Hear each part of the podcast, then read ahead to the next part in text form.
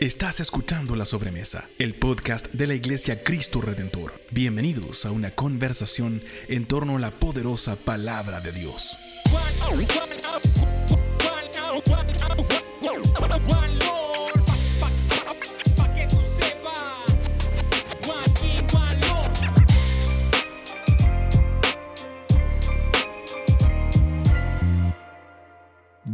Bienvenidos a La Sobremesa, un nuevo episodio de La Sobremesa. Esta vez estamos en el último episodio de la quinta temporada, La promesa de la Navidad, y hoy día estamos junto con nuestro amigo trasandino, seminarista, especialista en música, músico docto, músico popular, profesor de música, teólogo, predicador, tremendo, Emiliano Patterson, ¿cómo está? Bien, hola, hola a todos, ¿cómo están? Bien, gracias Dios. Aquí en Salta ya, con la familia, disfrutando, descansando, eh, visitando amigos y todo. Así que bien, bien, bien, gracias a Dios. Qué bueno. Emiliano está entonces en Salta la Linda, en el norte de Argentina, ¿viste? Y mm, nos está acompañando hoy día desde su ciudad. ¿Tú naciste en Salta, Emiliano? Suena tal, ¿no? Sí, yo nací, nací en Salta. Nací buenísimo, en Salta. Buenísimo. Eh, bueno, para los que no conocen a Emiliano, Emiliano es, seminarista, es decir, estudiante del Centro de Estudios Pastorales de la Iglesia Americana de Chile. Y eh, mientras está haciendo sus estudios en teología, por supuesto, preparándose para el ministerio pastoral, él está eh, acompañándonos en la Iglesia Cristo Redentor Vitacura y tuvo el honor de predicar el pasaje de Gálatas. ¿Cuál, ¿Me podrías contar cuál fue el pasaje, Emi? Predicamos Gálatas capítulo 4 del 1 al 7. Perfecto. Así que bueno, profesor de música, em, estudiante de teología, ya hace cuatro años en Chile, ¿no? ¿Cuatro años? Sí, exacto. Este, este va a ser mi cuarto año. Cuarto año en Chile ya, buenísimo. 2022 ya, sí. Y em, bueno, hoy día estamos cerrando. La, verdad es que para los que nos están escuchando, esto es, diferido, ¿no? Porque decidimos em, cerrar la serie. Ustedes saben que, o si no saben, soy medio TOC. Eh, tengo algunas obsesiones compulsivas y una de ellas es que me carga dejar las cosas a media. Y em, los últimos, eh, los últimos eh, sermones, los últimos eh, episodios de la sobremesa los dejamos inconclusos porque se nos vino Navidad, Año Nuevo, la gente se fue de vacaciones. Pero dijimos, bueno, ¿qué tal si hacemos un esfuerzo por grabar el último episodio, que son los dos últimos sermones, eh, juntos con Emiliano? Entonces vamos a estar conversando acerca de Mateo 1 del 18 al 25 y de Gálatas. Emiliano, ¿cuál era? Gálatas. 4, Gálatas 4, 1 al 7. Galatas 4 del 1 al 7. Entonces, hoy día vamos a estar conversando de el cierre y yo diría es muy interesante porque en el fondo tiene que ver con, em, ¿cómo decirlo, no? Como eh, la, conclusión, la llegada a puerto de toda la serie de la promesa de Navidad.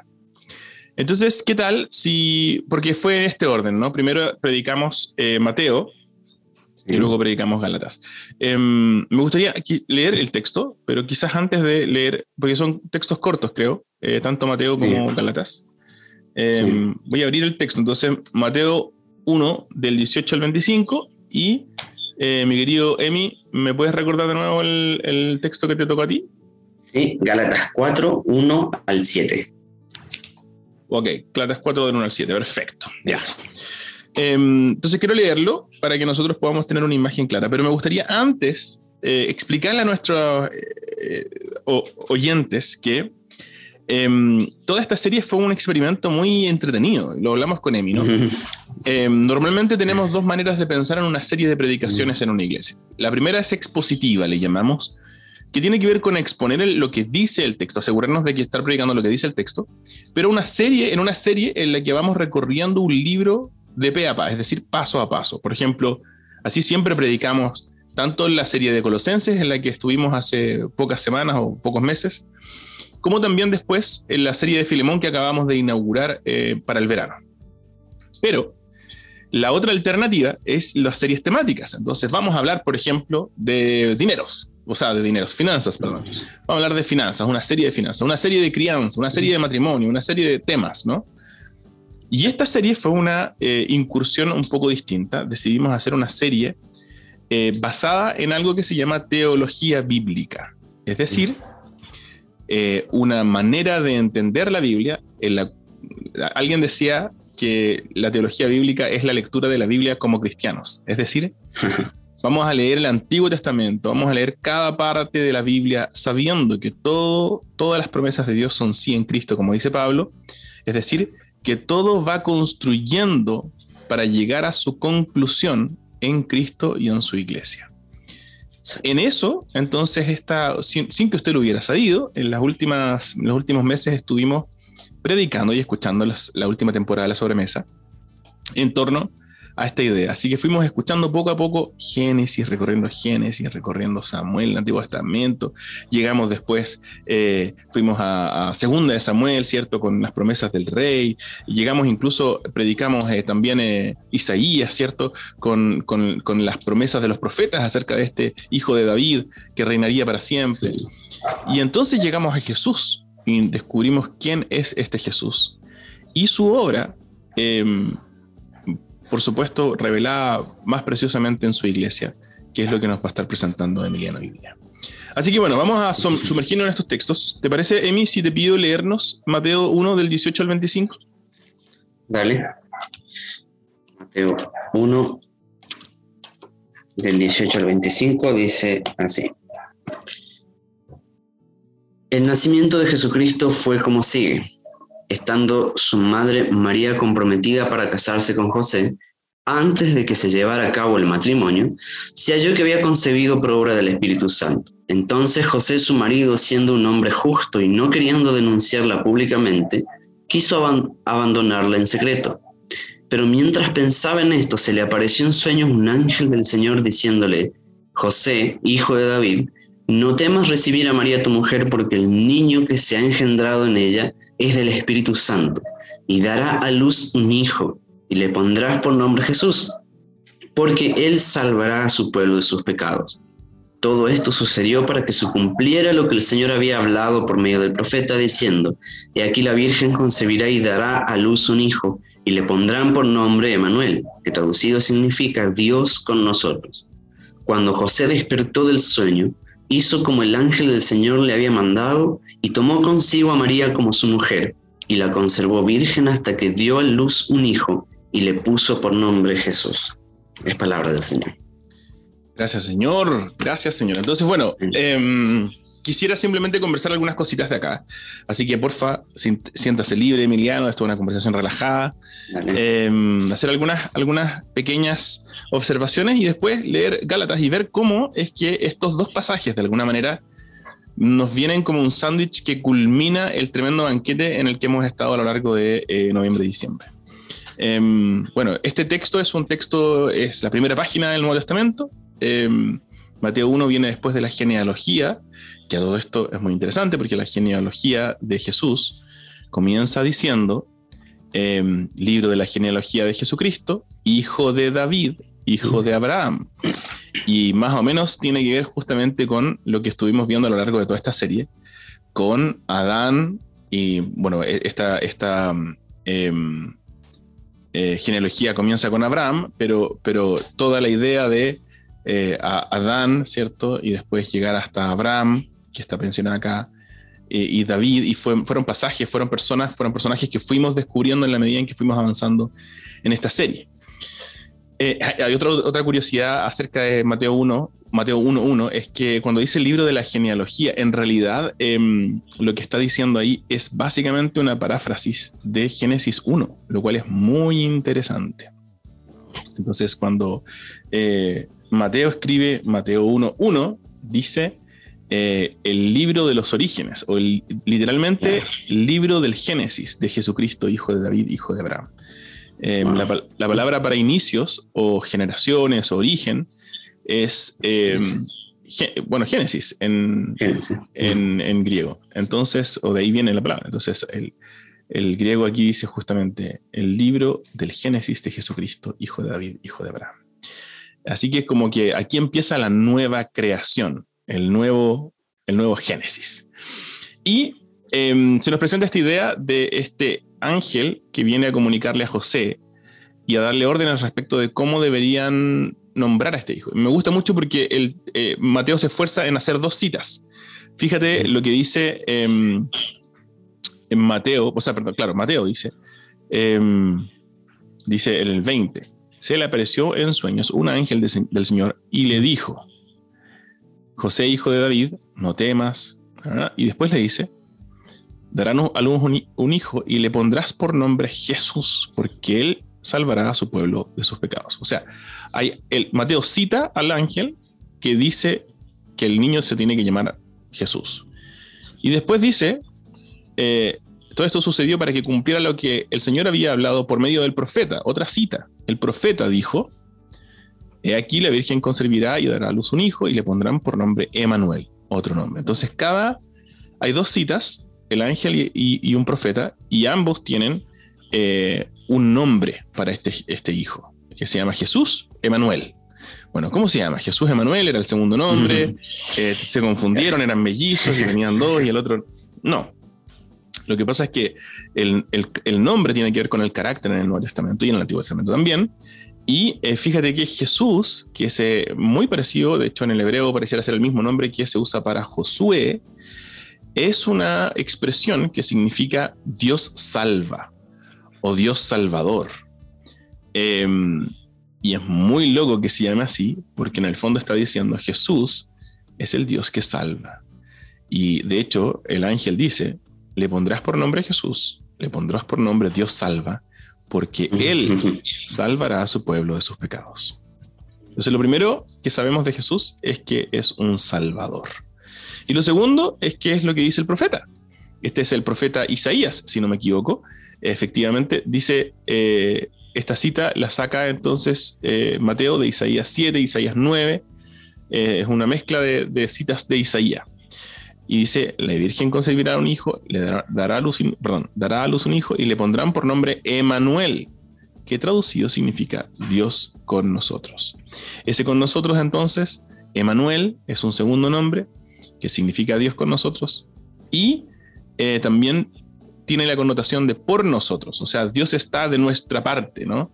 Eh, no es solamente con nosotros, aunque por supuesto que lo es también, sino además está como en nuestro equipo, de nuestro lado de la batalla. Em, lo cual es muy lindo. Entonces, eh, lo que aprendemos de este, de este anuncio ya en la primera página es que Jesús es el hijo de David y este hijo de David es un salvador que viene, que está de nuestra parte. Y, y, eso redefine todo porque hemos estado en una serie en la que eh, hemos estado esperando este, esta promesa, el cumplimiento de estas promesas. Partimos, ¿te acuerdas en Adán? Eh, con la promesa de aquel que vendría a aplastar la cabeza de la serpiente, aquel que vendría a, restaurar el orden de la creación.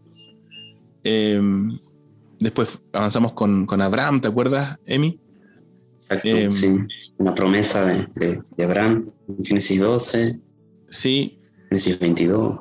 Exacto, ¿cierto? Mm. Y vimos esta, esta promesa de, Abraham con yendo a sacrificar a su hijo Isaac.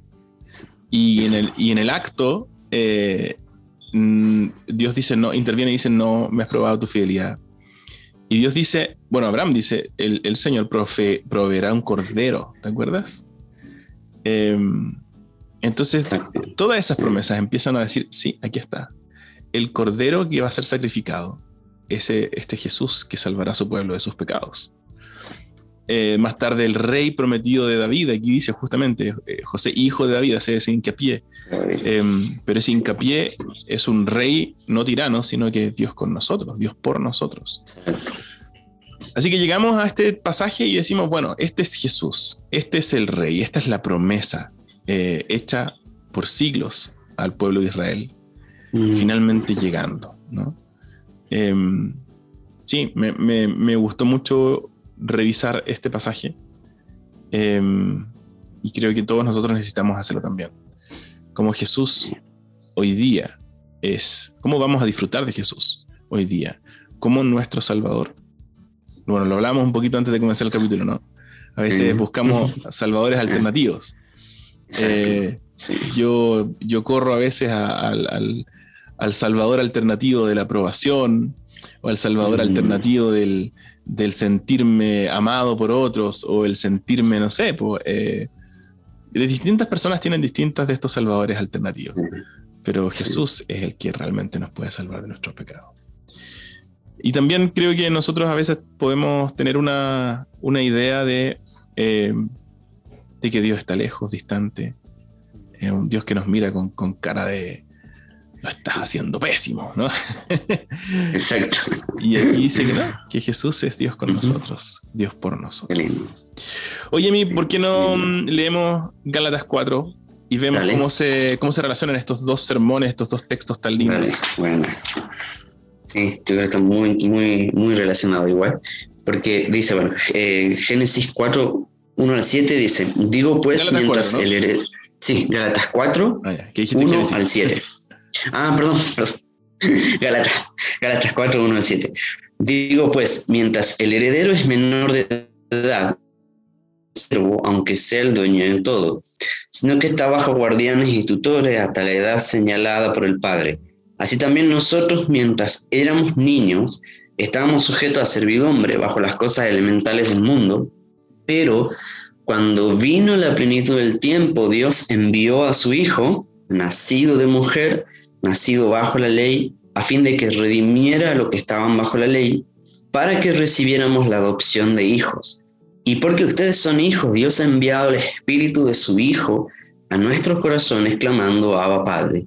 Por tanto, ya no eres siervo, sino hijo, y si hijo, también heredero por medio de Dios. Esa es palabra del Señor. Amén, amén. Muchas gracias, Señor. Oye, y gracias, Emi, también por leernos. Tremendo texto, y claro que se ve que tiene cumplimiento. Bueno, dijimos que la teología bíblica es este, esta expectativa que se va levantando poco a poco hacia Jesús como el cumplimiento de todas las promesas, eh, como la gran culminación. Pero algo que no dijimos y que también es importante es que hay una progresión, es decir, pareciera ser que Dios va, por ejemplo, en este caso, eh, la, revelación de su Hijo eh, como el gran, la gran promesa, eh, o el cumplimiento de la gran promesa, se va revelando de a poquito, como, como empieza en Génesis 3 y después un poquito más en Génesis 22 y después un poquito más en Samuel y después un poquito más en Isaías y después finalmente lo vemos en el Nuevo Testamento y más gloriosamente aún en, las cartas y en la aplicación de este, de, este, de este Jesús para la iglesia. Y eso estamos viendo aquí en Gálatas, ¿o no, Emi? Eso, sí, sí, es, muy emocionante ver esa progresión, como, como decís, Diego, eh, y, como Pablo después al final la presenta, y como Jesús mismo, siempre me llama la atención, como Jesús mismo dijo, el tiempo se ha cumplido, mm. eh, ya ha llegado el tiempo, ese tiempo que, que, venía, ¿no es cierto?, esperando, esperando, esperando, y que va, y que es muy loco ir leyendo en el Antiguo Testamento que, que esa, esa promesa, ¿no es cierto?, como decía, va, va creciendo, va va progresando y parece que no se va a cumplir, pero al final sí, y después Jesús aparece y dice, el tiempo se ha cumplido, eh, eh, y lo vemos a Pablo diciendo, en el tiempo señalado, Dios envía a, su hijo, nacido de esta mujer, nacido de, de, mujer y nacido bajo la, bajo la ley. Es, esa progresión, ese cumplimiento de, de todo el Antiguo Testamento, Pablo lo está lo está rescatando claro, declara, lo, lo, marca y diciendo Jesús es el cumplimiento de, de ese mm. tiempo, de todo lo que Dios ha prometido. Qué lindo, qué lindo. Súper lindo, súper lindo y creo que también muy profundo para nosotros. ¿Cómo se llamó tu sermón, Emi? ¿Te acuerdas?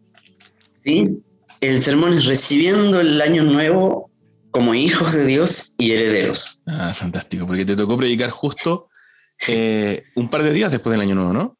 El 2 de enero, claro, exacto. Recién comenzando el 2022, el nuevo año. Muy bien. Y, si tuvieras que elegir una idea principal, ¿cuál sería?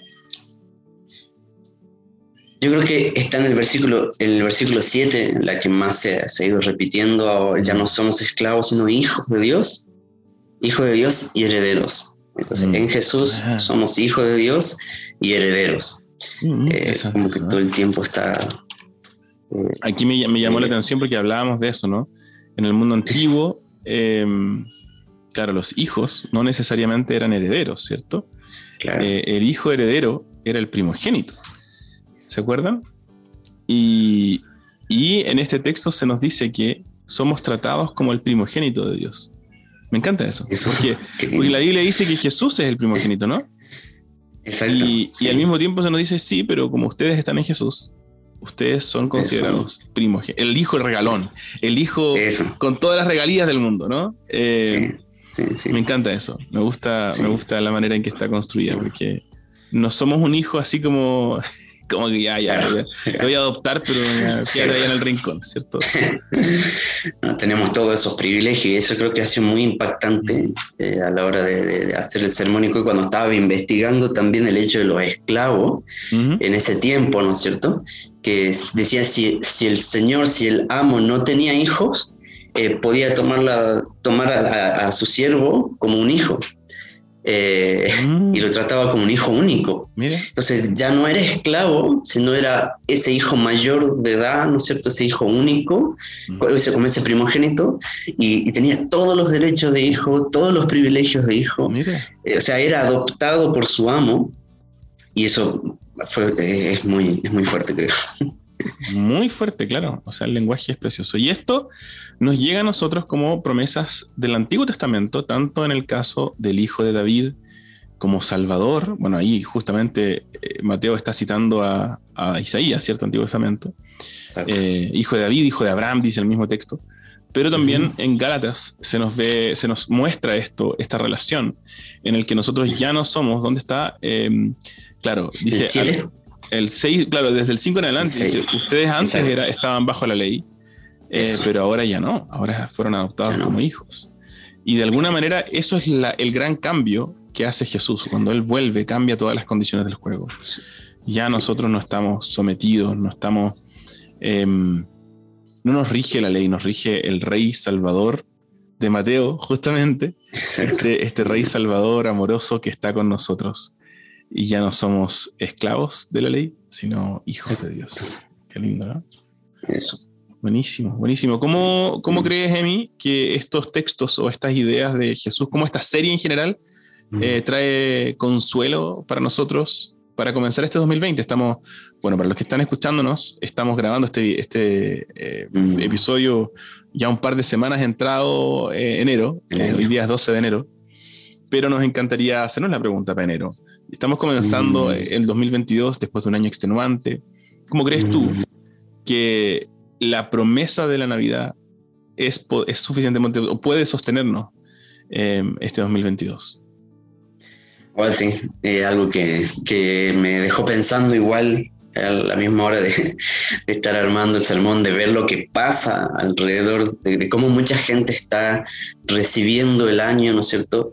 Eh, quizás con mucho eh, pensamientos positivos y como decíamos también en el, sermón, estas cábalas de las que yo me agarro, no se puede aferrar para comenzar, pero tenemos algo mucho más grande y, abundante en Jesús, de aferrarnos a todo, todos los días del año a esta, a esta verdad, ¿no es cierto? A esta esperanza, a esta buena noticia de, la Navidad, del nacimiento de, Jesús, de que eh, podemos aferrarnos al hecho de que somos sus hijos y, comenzar a disfrutar esto en cada momento del año, en cada momento que sea difícil, que sea complicado, no sé, todos los momentos podemos realmente aferrarnos a esta verdad y dar gracias a Dios que, que Él ha venido a nacer, que Dios ha enviado a su Hijo, porque para salvar, yo, siempre me quedo pensando si Él vino, lo envió para salvar es porque nosotros no nos podíamos salvar solo, entonces eh, dar gracias de eso y, y cuando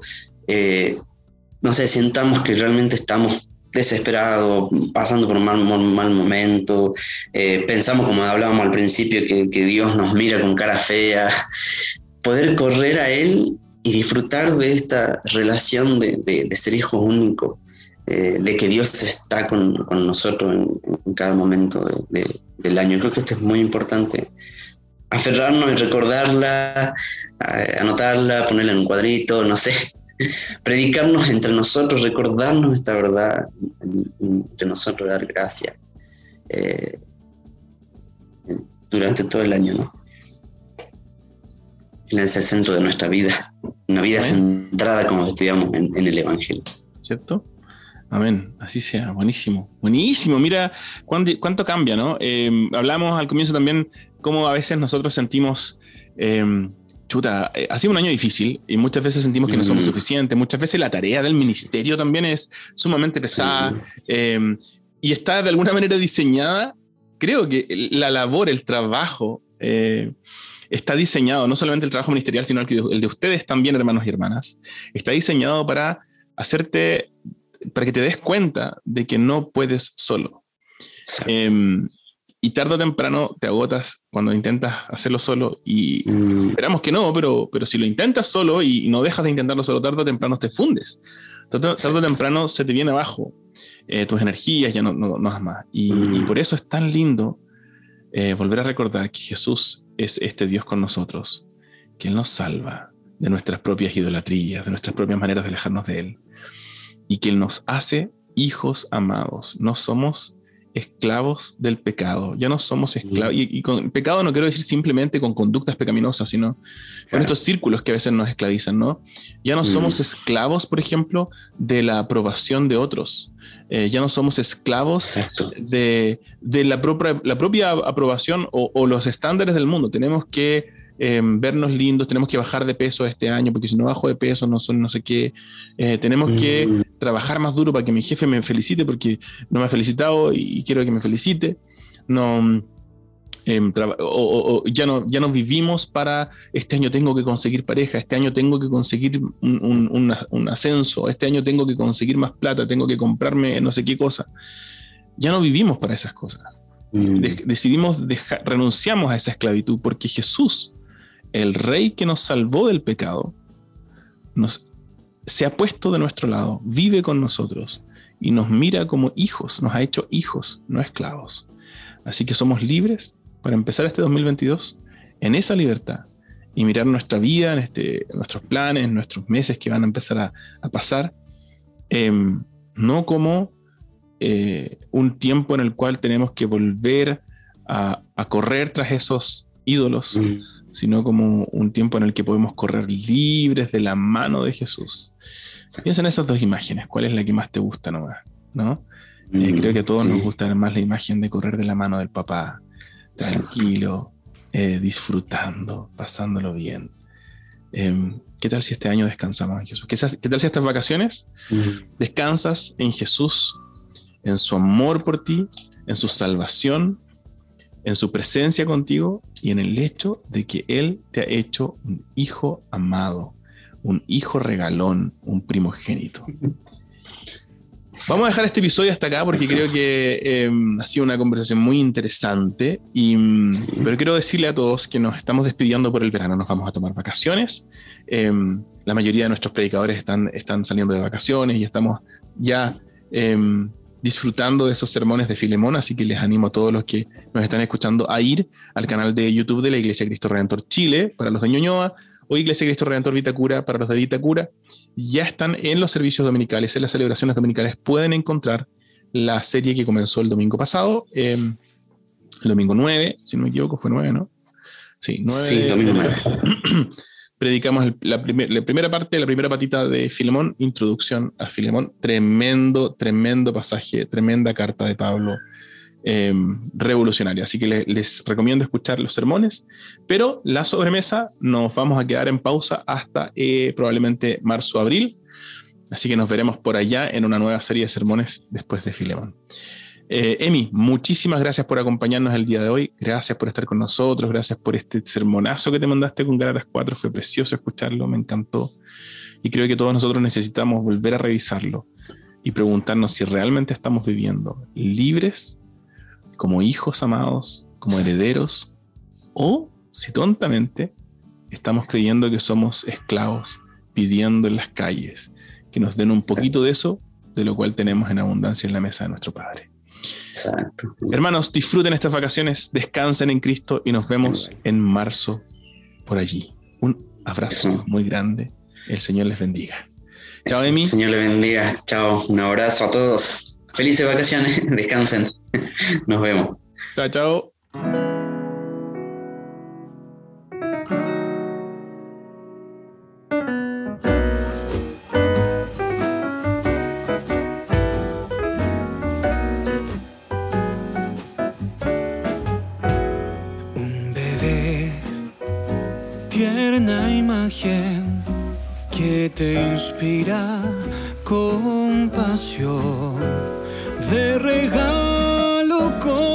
Cosas grandes presentaban en su honor. Pero el niño que yace tendido y en pañales nos trae en su nombre un don mayor. Las manitos y pies que hoy pequeños se ven, justicia de Dios y eterna salvación ganarán por amor.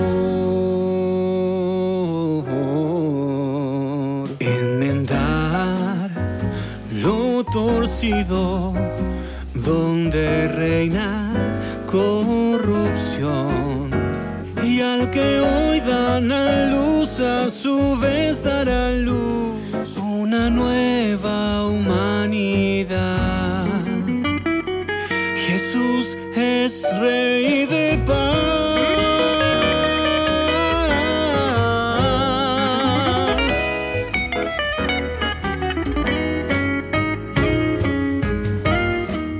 Gracias por escucharnos. La sobremesa es posible gracias a la comunidad de la Iglesia Cristo Redentor, una familia que crece y sirve en Cristo. Para conocer más de nosotros, búscanos en Instagram y Facebook como ICR Vitacura e ICR Ñuñoa. Agradecemos a los músicos que han dispuesto generosamente su trabajo para colaborar con nuestro podcast. Nuestra canción de introducción es One Lord del artista urbano Elemento y nuestra canción de cierre es Rey de Paz del viña marino Carlos Layton. Puedes escuchar más de su trabajo en Spotify. Pero el niño que yace tendido y en pañales de vida y de muerte será el Señor. Las manitos y pies que hoy pequeños se ven, justicia de Dios y eterna salvación nos ganarán por amor,